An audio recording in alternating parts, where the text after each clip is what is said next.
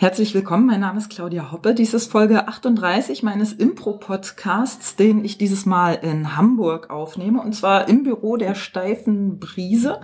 And now I'm going to switch to English.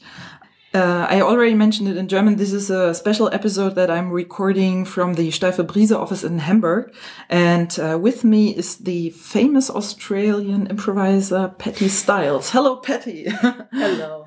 I don't know famous, but or Australian really because I'm Canadian, but Ah, I live in. Australia. Okay, yeah, that was uh, actually one of my questions. So, um, where in Australia do you, do you live nowadays? I live in uh, just outside of Melbourne.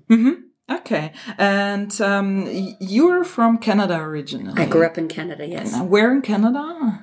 Uh, well, I lived in different cities in Canada.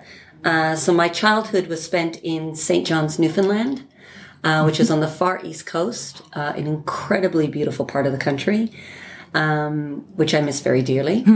And then um, my high school and um, adult years were spent in Alberta, Canada, close to the Rocky Mountains, both in Calgary, where I learned to improvise at the Loose Moose Theatre, and then I lived for many years in Edmonton and worked with uh, some very famous improv companies like Die-Nasty. And um, what brings you to Germany and especially to Hamburg today?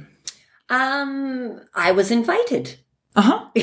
By whom? and for what? uh, by Nadine Antler, um, and I was invited to come and um, be involved in some sh- shows. So last night I performed in two, two shows.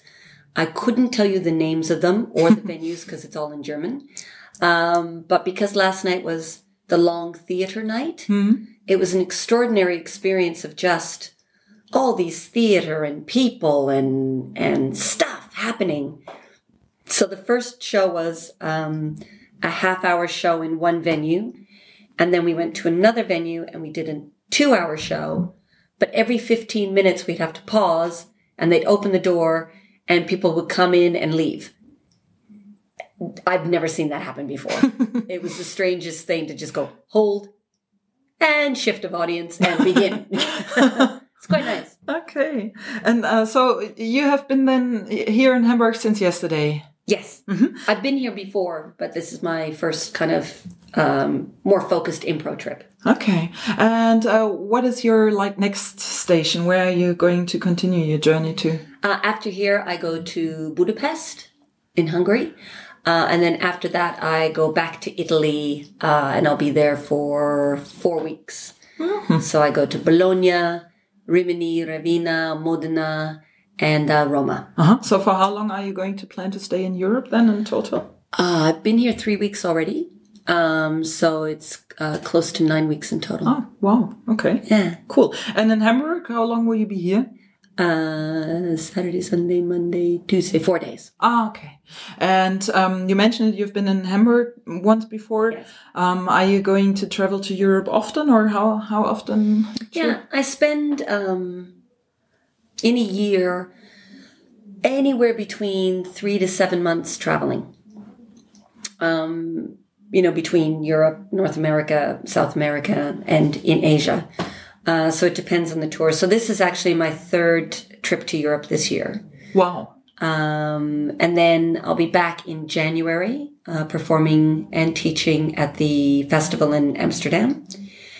Um, then I go back to Australia. Then I come back in March, uh, where I'll be performing at the I Bugiardini Festival in Roma. Um, I'll also be part of the uh, Babylon Festival in um, Bologna, Italy. Uh, and I'll be back in Hamburg for the Torn Festival, Uh huh. and then uh, other places as well. Uh, it sounds stressful. Is it stressy, or did you get used to to it? traveling always has elements of stress uh, because you're dealing with airlines, um, schedules, people, and when you don't know a language, um, for example, um, being at a train station can be interesting. Once I was standing, and uh, I always double, triple, quadruple check everything. So I've got the train number, I've got the wagon, I've got the seat. Uh, I've looked at the map. I know where, which way the train's coming. I, everything organized. Feeling quite confident. Then an announcement comes in German, and everybody starts leaving. and at first, it was just like a couple of people walked by, and then I realized everybody was leaving. But I had no idea why or where. Yeah. And there was no scrolling words that I could see numbers. So I just started following people. But I didn't know if I was following the right people or the wrong people because there's more than one pl- train at a platform. And if the announcement was even for my train or a train before or after. um, so those things can be stressful because you feel um, vulnerable. Helpless. Yeah, you know, and um, in general, regardless of country, I find that if you try to be a nice person, people try to be a nice person back. So if you if you you know try to say please and thank you, and you you ask with a smile, and you're not pushy, people do try to help, which is nice. And on the occasion they don't, it just makes for great stories later. Okay. And what is it you like best about Germany so far? Oh, uh, I've been very fortunate to come to Germany a fair bit, um, which is nice. So I've seen quite a few different cities and met quite a few different improv groups uh, and been to a lot of festivals, um, which is wonderful. Uh, I think if you had asked me that question three or four years ago, it would be a different answer um, because it was limited experience. So when I think doing Germany or German improvisers, Uh, Germany. Germany. When I think Germany, I think uh, fresh air. Um, the um, there's an openness, um, a cleanness, uh, an embracing of nature. So you know, even little things like the windows are bigger. The windows open in many different ways. People like to have windows open. You know, so there's that beautiful connection to nature. I see more people out walking. Um, there's um, a connection to life that's hard for me to phrase, but it's it's a very unique German connection. Um, I like um, I like the laughter. Um, there's um, an intensity of joy, uh, an intensity of frustration. There's uh, the emotions are quite clear, and that's nice because you you kind of know where people are and where you are with people. Um, I like the um, hospitality and the traditions. Um, I mean, it's cliche to say that Germany is efficient and Germans are efficient. but they are. but they are. Yes, absolutely. Um, and there's there's a comfort in that. There's a rhythm in that. Um, when I'm traveling on, on trains in, in Italy, I'm I'm often very confused and very stressed. um, where in Germany, if I have to do three trains and there's going to be the changes, I know I can make them. I know it'll be clear. I know that the cabins will be clean. You know, so there's expectations on things that are met. Now, I'm sure there's a lot of uh, German people hearing me say this going, no, no, things have fallen apart. And of course, um, you know your society way better than I. But traveling from one country to another, I see comparisons, Hmm. you know, and, um, and I think sometimes the cliches are strengths more so than cliches. Um, yeah. Okay, cool. And um, yeah, since this is an improv podcast, my uh, usually my first question uh, that I'm also going to ask you is when did you start to improvise and where and at what age? Yes. um, so I started to improvise. Um, I think a lot of people have done improvisation in high school at some form or another. Um, but I had a very special experience that uh, my high school in Calgary, uh, a high school called Bowness High School, um, they uh, had a, a program called Work Experience.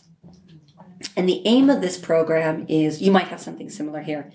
The aim of the program is when you go into grade 12, your final year of high school, and you're thinking about your career, you join this program and you say, I want to work in blah. And they find a company that's willing to take on a student as sort of an intern. Like an internship. Yeah.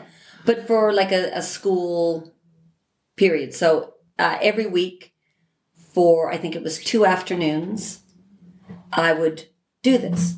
So I said that I wanted to work in theater. And luckily, the Loose Moose Theater Company had signed up to this program. So I was brought on as a work experience student, which, you know, these little, you know, um, moments that change your life that you don't even know. So signing up in that program has brought me here today. Um, and it was it was a great pleasure because I went up to the Loose Moose Theater, and this is the company that Keith Johnstone was the director of, and that's when I think I started getting my formal improvisation training, right there. Already during that one year. Yes, absolutely. Um, one of the things that's unique about Loose Moose Theater, and there's other companies that probably do this. I just haven't seen every company in the world but Loose Moose Theater, because it worked as a theater company and its philosophy and its foundation was improvisation, improvisation was used in pretty much everything. Um, so even though I'd be helping with making sets, there'd be an improvised quality. For example, um, we needed a, a pretend roast pig head for a play. And, and Wally came up to me with a thing of chicken wire and a bunch of newspapers and wire cutters and said, make it and walked away. You know, um, and I spent hours trying to figure out how to form a pig's head. I was pretty proud of that pig's head. I don't know what's but it was. Um, when was that? Probably oh, two or three years after high school. And and like I mean, what what year? Ah, 1984, Uh-huh. 85. So no internet where you can Google. No. And then Nope. just No, it. all uh, the internet of the head. you know, go back into the brains of the file, the file brains. Um, but yeah, I was I was welcomed in fairly um, easily. I started doing children's theater there, taking workshops. Um, eventually, over time, started playing theater sports. Uh, we also did plays. We did improvised plays. We did sketches. We wrote comedy shows. So there was a lot happening in the company.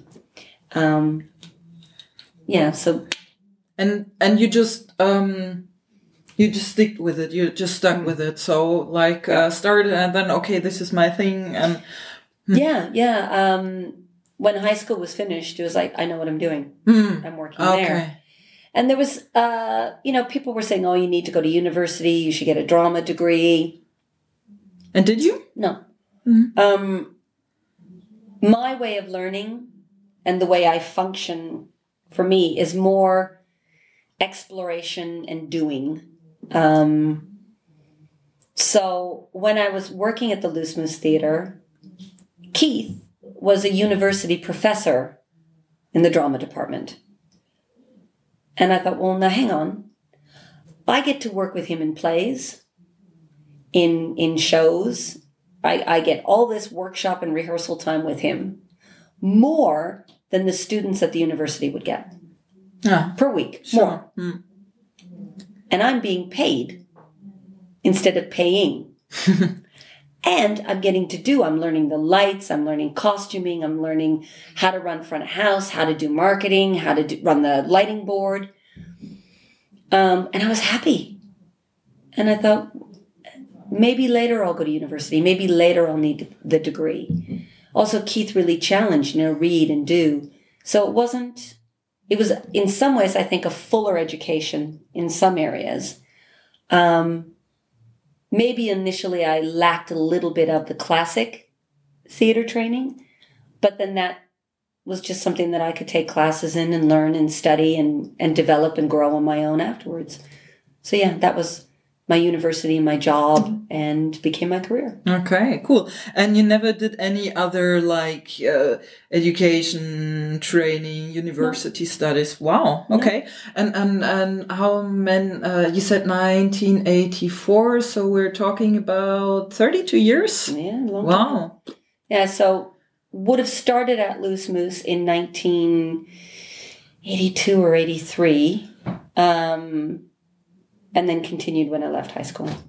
Yeah, but I've been doing it a while. Yeah, indeed. I've been doing it a while. Yeah. And um, coming from Loose Moose Theater, do you have kind of like a favorite improv teacher? Many.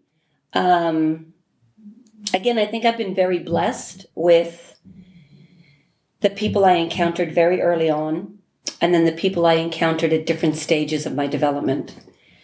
Um, All from Loose Moose, or did you also get influences from influences outside as well? Um, but my early and my main and very significant influences were all at Loose Moose. So Keith Johnstone, of course. Um, then there was the generation of improvisers that worked with Keith in creating theater sports, building the Loose Moose Theater.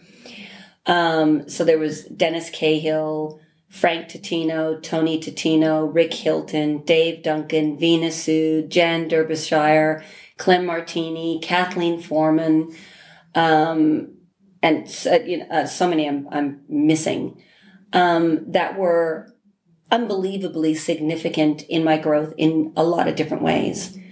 Um, Kathleen Foreman, you know, taught me a lot about uh, directing and how to work as a director.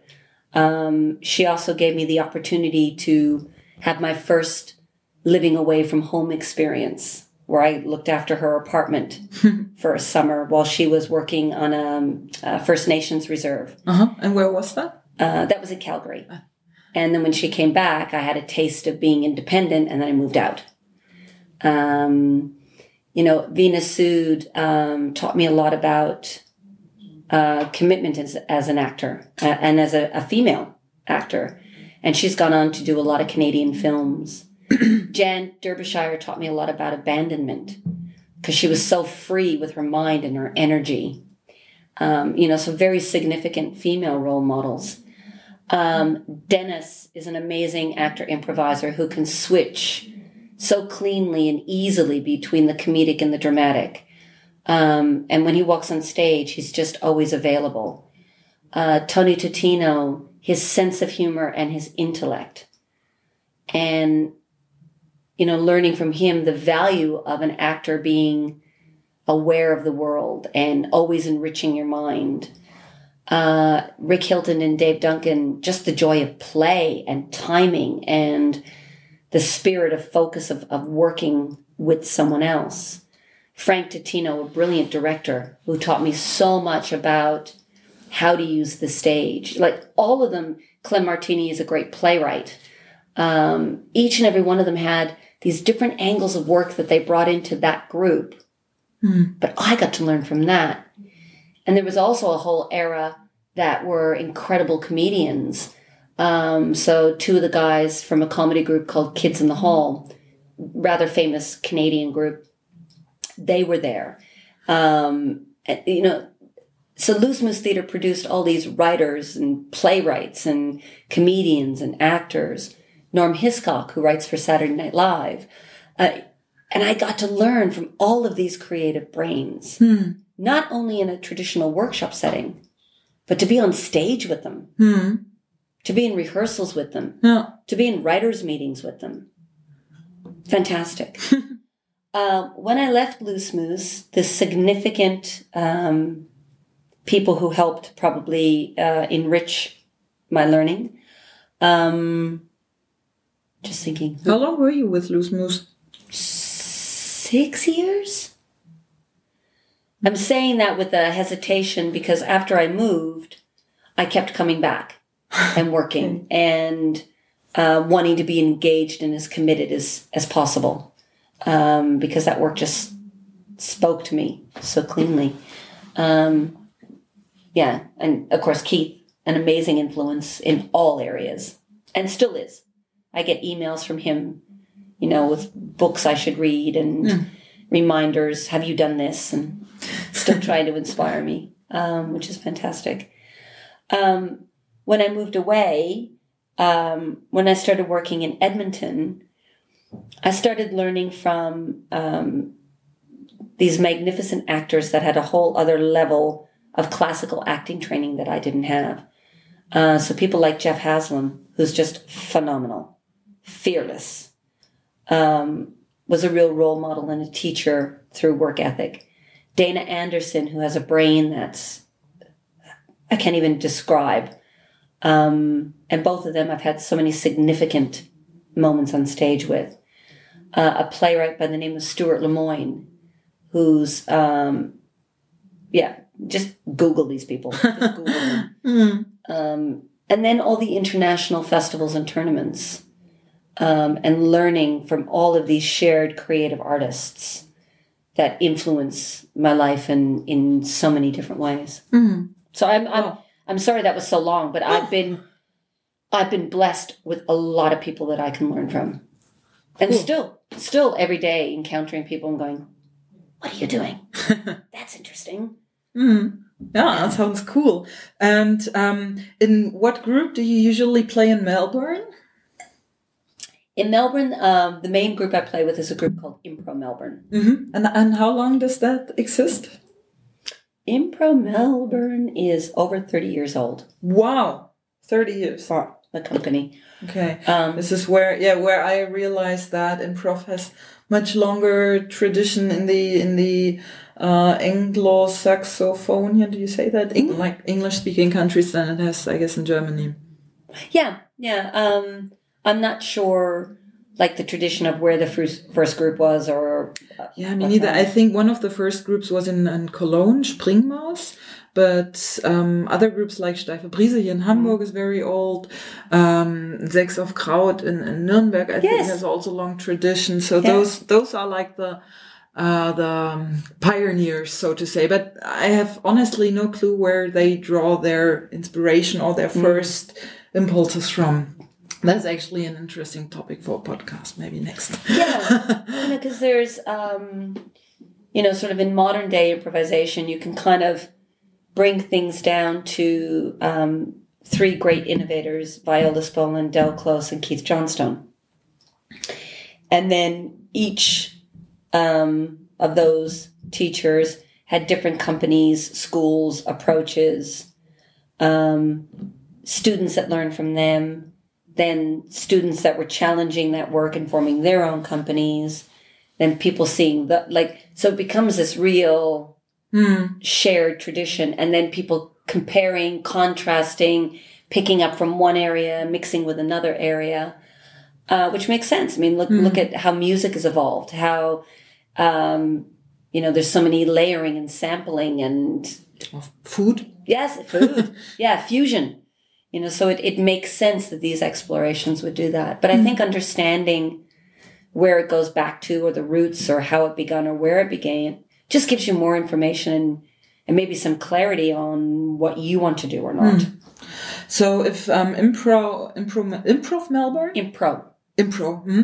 How does it come that you guys in maybe Australia say impro and not improv? Because in Germany we say impro as well, Yeah. and the the English folks usually say improv. Ah, it depends which English folk you're talking about. Aha. So at first, it used to be this fight over, you know, Keith Johnstone and Del Close, impro, improv. Uh huh. Really, impro is the British, and improv is the American. Aha. From you, this, You, you, see know, this light bulb? Bam. you know, because Keith is British, Del's American. Impro and improv are both improvisation or improvisation. So you can even hear that difference in improvisation, improvisation. Hmm. It's a language difference. Okay, I see. Then people start picking up the word that associates to either the work they do or just what they've seen in another group. They've seen it on their billboard, so they pick up that word. Um, for me, they're both the same. Hmm. Um, I choose to use the word impro because it links to Keith's book Impro, and Mhm. because Keith is my teacher, Mm, I see. and that's kind of um, the tradition I learned and work in. It just makes sense to be connected to that. Okay. Huh. Patti, before I am going to ask you a couple of questions about the workshop you just did, Sure. um, just for the record, some um, just some questions about Im- Impro Melbourne. Like Mm-hmm. you said, it's uh, 30 years old, so I guess you're not a founding member, No. or are you? No, no, no. and uh, when, when did you start to play with Impro Melbourne? I moved to Australia in 2001. Mhm. And this is when you started to play with them. Yeah. Okay, I see. Yeah. And how, how big is the ensemble of the Um, company? The ensemble we have currently, uh, so the the company has uh, two performance um, groups: the ensemble and the rookies. And in the ensemble, we currently have twelve ensemble members, and in the rookies, we currently have I think 17, 16, 17. What does rookies mean, or is it just mean, or is it just like a like a name, like? It's the ensemble are the um, the performers that have a bit more skill and experience, um, and the rookies are are people that we go, wow, we we really like your style, or we see something in your work, and we just want to give you some more training and um, skills um, to see if you can step into the ensemble role. I see. Um, so it's a bit of a training ground um, instead of you know kind of throwing someone off the deep end or not having someone prepared. Um, also, because we don't have our own theater space, uh, which is a problem, uh, and theater space in Melbourne is quite expensive. We don't have the stage time to support a company of 30 players where everybody's feeling they're getting enough performance time. So having it a little bit more clear in ensemble and rookies, we can focus on an ensemble show, we can focus on a rookie show, and then we do shows together. So that helps us be able to monitor the the stage time, so everybody has growth experience and and creative challenge. And how many shows does Impro Melbourne play, like per month? Um, per month, right? Well, it changes because we don't have our own space. So right now, this week there'll be no shows, but at the end of the month, the Melbourne Fringe kicks in. So we're doing one show, which is uh, Keith Johnstone's Gorilla Theater, and we'll do that for uh, seven shows, so each night. Then the week after that, we start in with theater sports, Grand Theft Impro, and Smells Like a Song. So on a Saturday night, we'll have two shows back to back, and on Sunday nights, we do theater sports. So then for two months, we'll be running three shows every week, every weekend. Okay. And then at the end of November, we take a break for December and January. Mhm. Ah, yeah, because this is when there's summer in Yes. Australia. Yeah. Yeah. I see. Yeah. Yeah. Okay. Um, then about the workshop you just um, taught, which was called Scenes That Matter. Um, actually, when I visited workshops with similar titles before, it was usually about the like the soft skills of the players. It was about how they connect with each other, how they um, make serious offers and respond to those serious offers in a appropriate appropriate way and not like making fun of it and gagging and so on. And what you did was something that I haven't experienced before um, actually, and which for me is kind of um, linked in a much much closer way to scripted theater than I did improv ever before, because you gave very strong. Um, how do you say that? Like tasks, what's going to happen in the scene. You didn't uh, tell the people what what characters they have, or in a very loose way only. But um, you you um, told them the rough outcome or uh, content of the story, and uh, then they performed it on stage and gave it their interpretation and their their characters, their figures. Um, and what you actually uh, um, did, just uh, also for the audience to be on the on the same page, um, you uh, had that uh, how you called it, little book of horrors, Yes.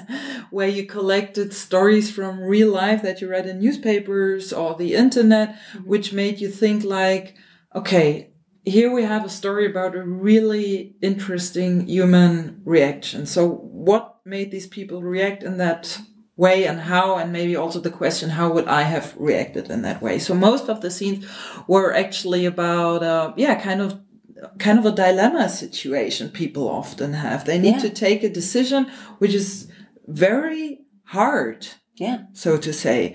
And uh, you brought that on stage so it wasn't at all about comedy and funny and so on.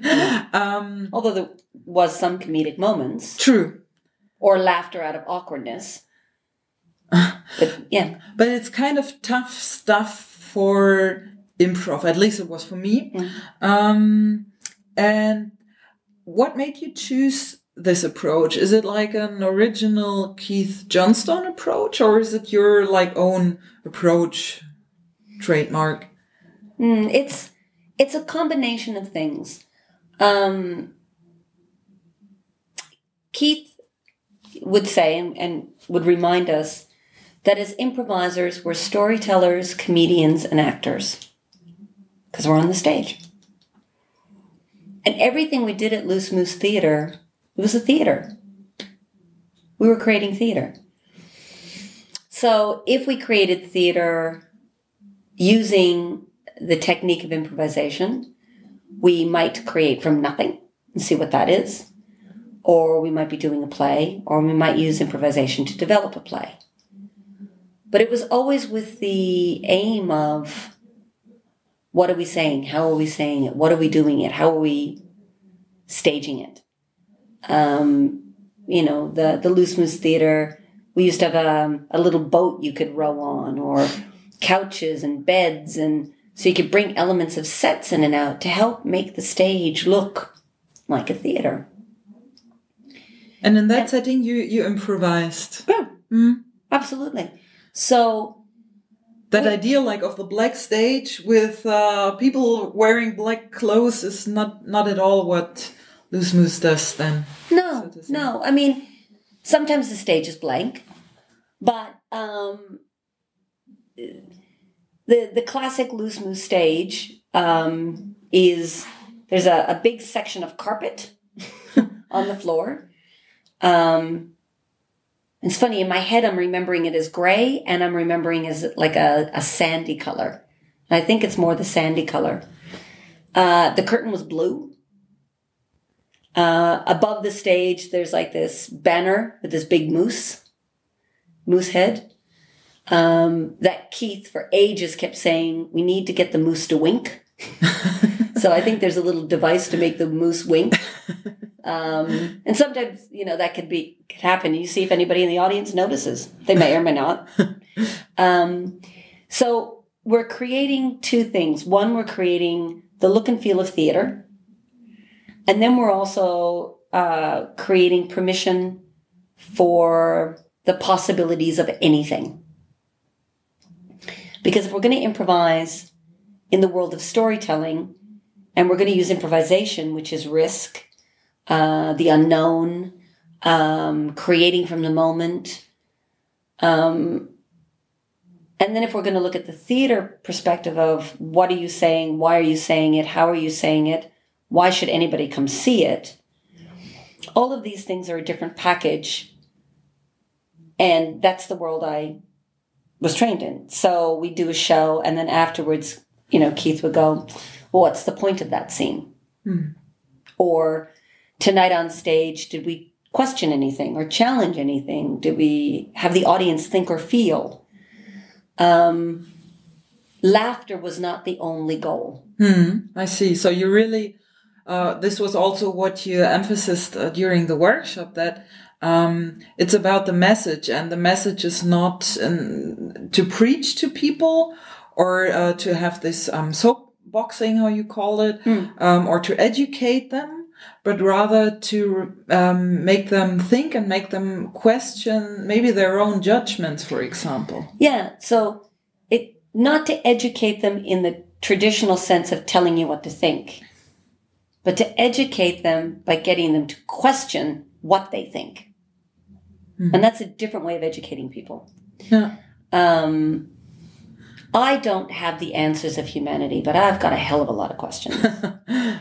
and when you look at great playwrights, they're asking questions, Absolutely. right? Now, Keith is a playwright. Keith worked at the Royal Court Theatre. He worked with people like Samuel Beckett and Harold Pinter.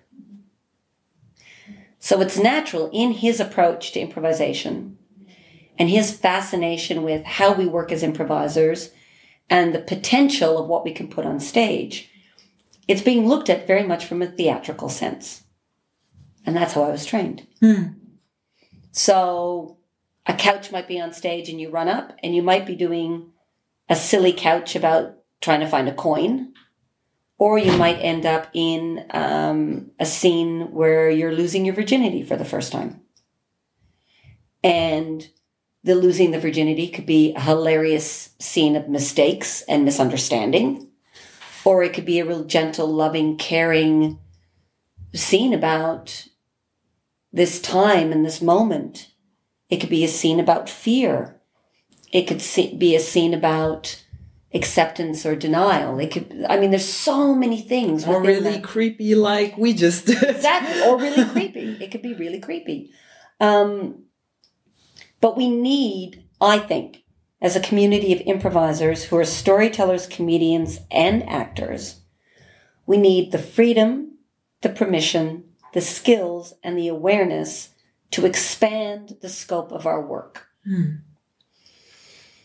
So when I look at what people are teaching, there's so many great avenues and techniques. But what I'm not seeing explored, and I do feel that this workshop is more about exploration than teaching. What's not being explored is giving people the experience so they can start developing a safety with difficult material.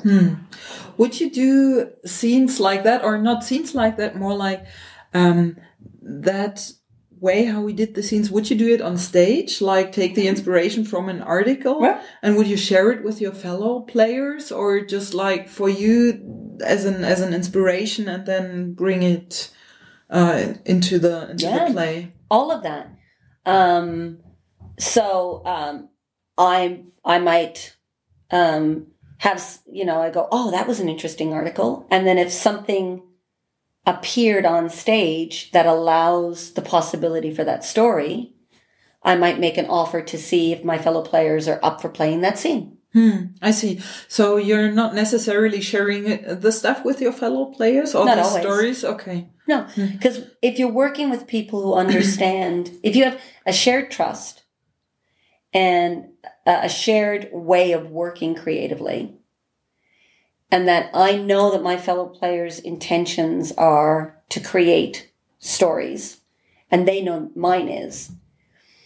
If I walk in and say, Dad, yes, I'm thinking about losing my virginity tonight my fellow player isn't going to go, What the hell are you doing to me? My fellow player is going to go, Well, that's the story. Now, the options are endless. Hmm. Do we play this comedic? Do we play it dramatic? You know, uh, does he go, Right, okay.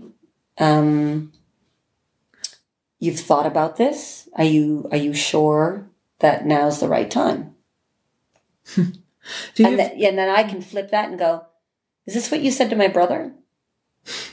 Right? Because a guy losing a virginity and a girl losing virginity is different. Hmm. Yeah. And how we, the language of that, you know, um, I don't know if all young men are faced with the, well, once it's gone, it's gone. and what does that say about you? Question. Hmm. So there's a lot of questions in society that make for interesting theater if we're available to improvise the stories. But often we shut that down because we're not, we don't feel we have a freedom or experience or awareness or trust, or we've simply never seen or done it to be able to play in these these worlds. And um, do you know if your fellow players keep similar um, books like you have your little red book? Mm, I think a lot of the improvisers I know that work in a similar um, availability to content have their own way of doing it. Um, so, for example, Tony Totino, who I mentioned earlier, he just reads so much and he retains so much that if I went on stage and um, I don't know if if if I made a, a statement about global warming, he's probably got statistics he can quote, right? And it adds a texture to the scene. Um, you know, um, Randy Dixon in Seattle um, has for a long time been been very fascinated um, by myth and mythology, and he reads a lot about that, and that influences his work. How, his work. How do you put that on stage? And he explores a lot of different theatrical pictures and images, and how do we present the work where the audience can layer it upon you. Um, so I think there are quite a few improvisers that do this in their own way. If they're improvisers that are interested in creating theater, um, so for me, it's it's kind of removing the word of comedic dramatic, right? Because theater is both. Um, comedic is very clear, objective. Theater is a broader scope. So it's not the argument of are you are you a comedian or a dramatist. It's are you is your aim comedy solo or is your aim story? And if your aim is story in theater, then you've got the scope to go many different emotional textures. Yeah. If your aim is comedy, it's clear what your objective is. Even in that, there are things that can help serve your comedy, like silence and stillness, and um, yeah. So it's a bit of a clear picture. So yeah. Hmm. But I mean, Keith used to when I, when I look at people's freedom and availability of content, or their fear and inability uh, to deal with with um, scenes that are dealing with difficult content. I remember back to the loose moose days and you know um, exercises and and scenes or setups that Keith would put us in or things that he would side coach us that allowed us to play in a world where we as as theater artists we broke social confines and challenged society standards and looked at these issues. Um, because that's what theater does or can do or has the opportunity to do. And i don't know if a lot of other th- impro teachers actually are looking at the possibilities you know are we teaching improvisers to think and be artists and practitioners and engage with the world and society and question what you're putting on stage or are we teaching improvisers to be clones of the impro generations before where you just repeat the work we've done Hmm. now both have different types of value Yeah. um, you know, football teams produce football players to continue the game, and the game is very popular. Right? um, but if we want, you know, the storytelling side to grow, then we, we, we need to kind of challenge people to think and question and, you know, what do you want to put on stage? Why do you want to put it on stage? What does it say? How do you get that across? What what for me is different in your approach that um, I got to know today is all all these uh, questions I have been encountering before and I have been dealing with before. What's new for me is this content piece that you actually have parts of let's call it prepared content that you use with the improvisation. This is this for me was the new bit and um yeah it's just Yeah, but but you you might actually see more of this happening in comedic improv than you think. ah So, for example, someone might say, uh, "Can someone tell me about your first day at the job, your new job? Have you seen this happen in a show? Time you were close to death, or a birthday, or can you tell me a time where you were you were really embarrassed?" And you get someone's story, and then you play the scene. It's exactly the same. Yeah, true. I mean, what you said about the Italian restaurant. Yeah. Yeah, it's exactly the same in the fact that you've got content that everybody's heard and everybody knows. That's your foundation of the scene. Hmm. The difference for this is I've done homework. Hmm. Um, and some people go, oh, well, that's planning improv. And I go, ah, what I'm doing homework on is a starting point. I'm not writing out what the scene should be. Hmm. It's the starting point, just like asking for an offer. Yeah. Sometimes people do much more pre planning in writing out a games list because they go, who's setting up this game? Who's playing this game? What's the offer? Hmm. And then there's less room for improvisation. So we start getting a little bit more formulaic play. I'm trying to find seeds of inspiration that will connect the improvisers as their characters so that this story can be told. In the workshop, I'm doing more information giving because I'm trying to help people learn, allow them to get into the content and feel what that's like. Hmm. If I was using this on stage, um, the approaches would be different depending on who I'm playing with. So if I'm playing with improvisers that I know very, very well, I might simply write something on a, a line of paper, you're a mother, Hmm. right?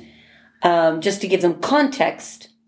So when information comes in, they go, ah, this is who I am in this world. But I'm not, I'm not telling them how to think, how to feel, what to believe, what to do, what to say, and where it's going to go.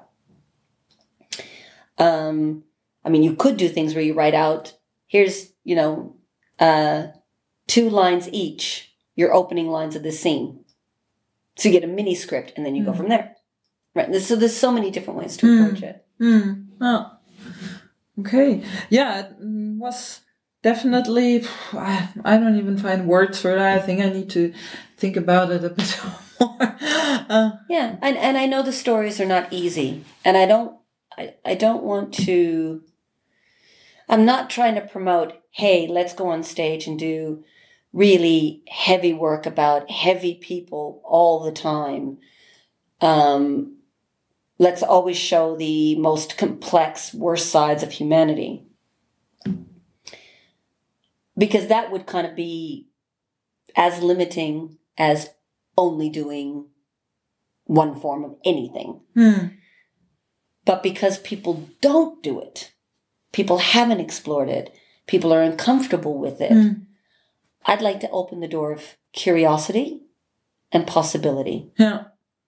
If once in a while we get a scene with some sort of texture, if we can allow our skills to open up, if we can trust each other as actors, if we can trust the ability to tell stories about the complexity of who we are as people and how we operate as people, we can actually help the audience then shine a di- different light on society and see things slightly Yeah. different. I'm I'm totally with you on that. Yeah. Um, but we need to have time in the workshop room to explore it so that when we go on stage, we're comfortable in our own skins. So that the audience doesn't worry about us or the content, they trust us as theater professionals. Just like when they go to a play, you know, um, if you go to see Equus or Streetcar Named Desire, or, you know, there's plays with a lot of heavy content hundreds of people will go to it. Hmm. They know the content is heavy. They go Hmm. because they know it's pretend. They know they get to reflect. They know they get. It's not about them in the theater, Hmm. but because we're creating it in the moment, we can bring them into a deeper depth because everybody can feel and explore and discover at the same time.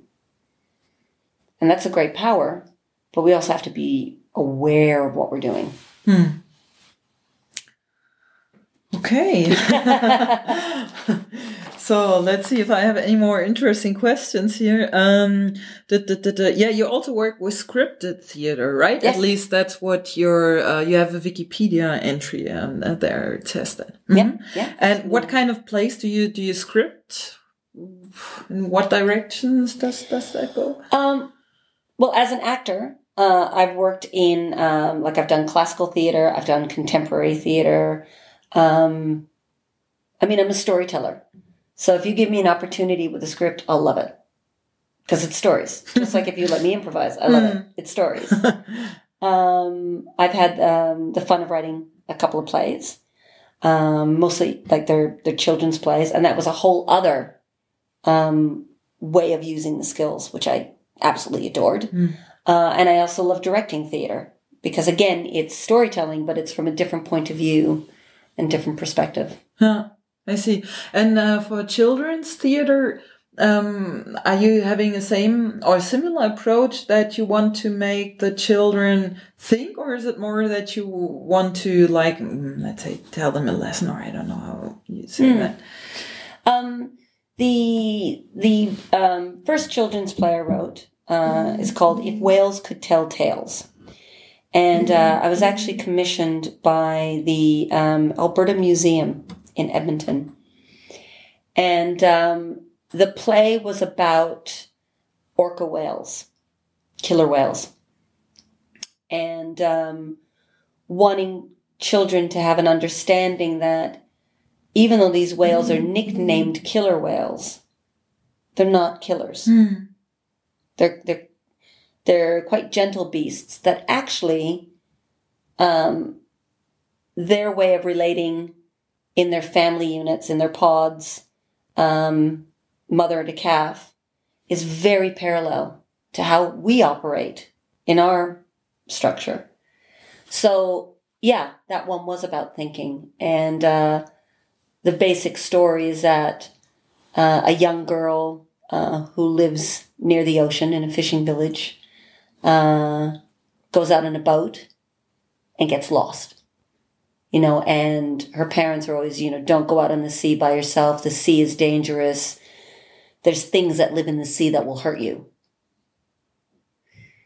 And then there's a little orca whale with his mother wanting to go on an adventure, wanting to be playful. And his mother's going, Don't go near the shore. There's things on the shore that will kill you, that will hurt you, that are scary. Don't go near the shore. Don't go near the harbor. But she's a curious girl and he's a curious calf. So she gets in the boat and she goes out into the ocean and he starts swimming and they encounter each other. Nice. And then there's a storm. And they have to survive together and learn together. Mhm. And it's a simple construct, um, but children identify that. Yeah. Parents tell me, you know, adults tell me this lesson. Both children are getting the same lesson from their parents. Both break the rule. Both end up in trouble. However, the thing in the sea is not as dangerous as what I was told, and the thing on land is not as dangerous as I was told. Because it's actually the prejudices of the adults. Hmm. Now, you could also look at that as a statement on racism, Hmm. For example. For yeah. example, or right now with the refugee situation, Hmm. Hmm. right? So it could be symbolic of other things. The child will see the story either it's in its simplistic form or all the other layers. Um, but yeah, there should be some thinking and awareness. Um, it drives me nuts when I see children's theater where they go, Little Red Riding Hood's going into the forest. What color should her coat be? Are you kidding me? you know, don't don't ever dumb down the intelligence of the audience. Be it for children or an improvisation audience. Hmm. We should never belittle the intelligence of our audience. Yeah. Yeah. Um, nice ending statement, I'd say. uh, uh, um, unless there's anything else you might want to say, any message that you want to give to to the listeners, to the audience.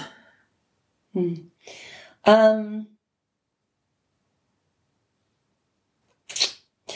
sometimes um, those of us who are focused in the improv community on stories, um, where we're presenting, I guess, the other side of the coin, if you will, where we're looking at how do we do theatricality, how do we do movement, how do we do emotion, stillness, stories, content, depth, um, we tend to get viewed as, oh, the drama people, right?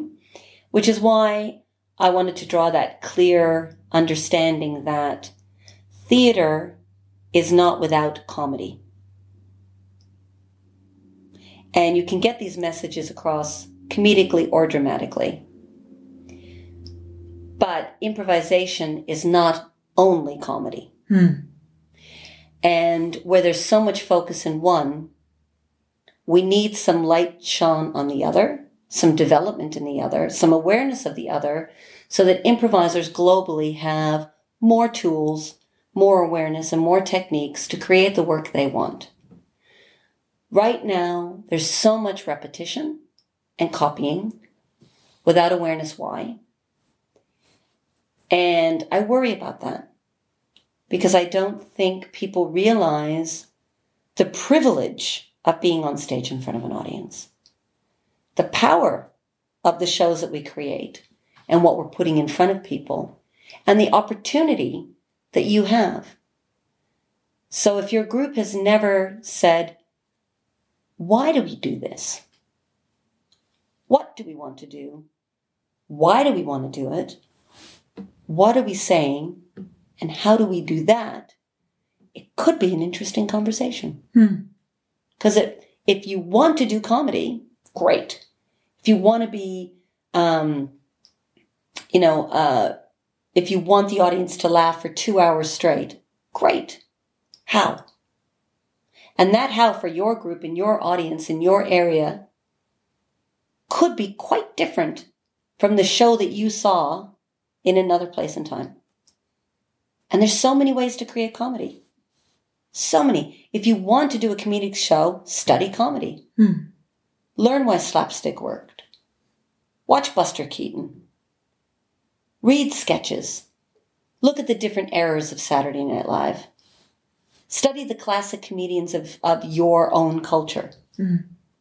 Because comedy is as multi genres in itself. Because, you know, why is comedy always the same? Why are the gags always the same? Look at what you want to do. Do you want to be physical comedians? Character comedians? You know, do, do you bring that into your work? Can it enrich your work? Um, do you want to do farce? so, improvisation is not one thing. Improvisation is a tool. It's a it's a technique. It's a an acting performing philosophy. The opportunities are limitless. Take them. Okay. Yeah. Thank you, Patti. Thank you. Thank you. It's a pleasure. Yeah, thank you for especially taking the time after six hours of uh, giving a workshop. I really appreciate that. Thank you. And um, have a good time in Hamburg here until Wednesday, Thursday, Tuesday night. Tuesday. Ah, okay. And uh, then also with uh, the rest of your travels through Europe. Vielen Dank. Ich danke. Und ähm, genau, damit äh, switche ich wieder auf Deutsch. Das war Folge 38 meines Impro-Podcasts. Mein Name ist Claudia Hoppe und ich sag Tschüss.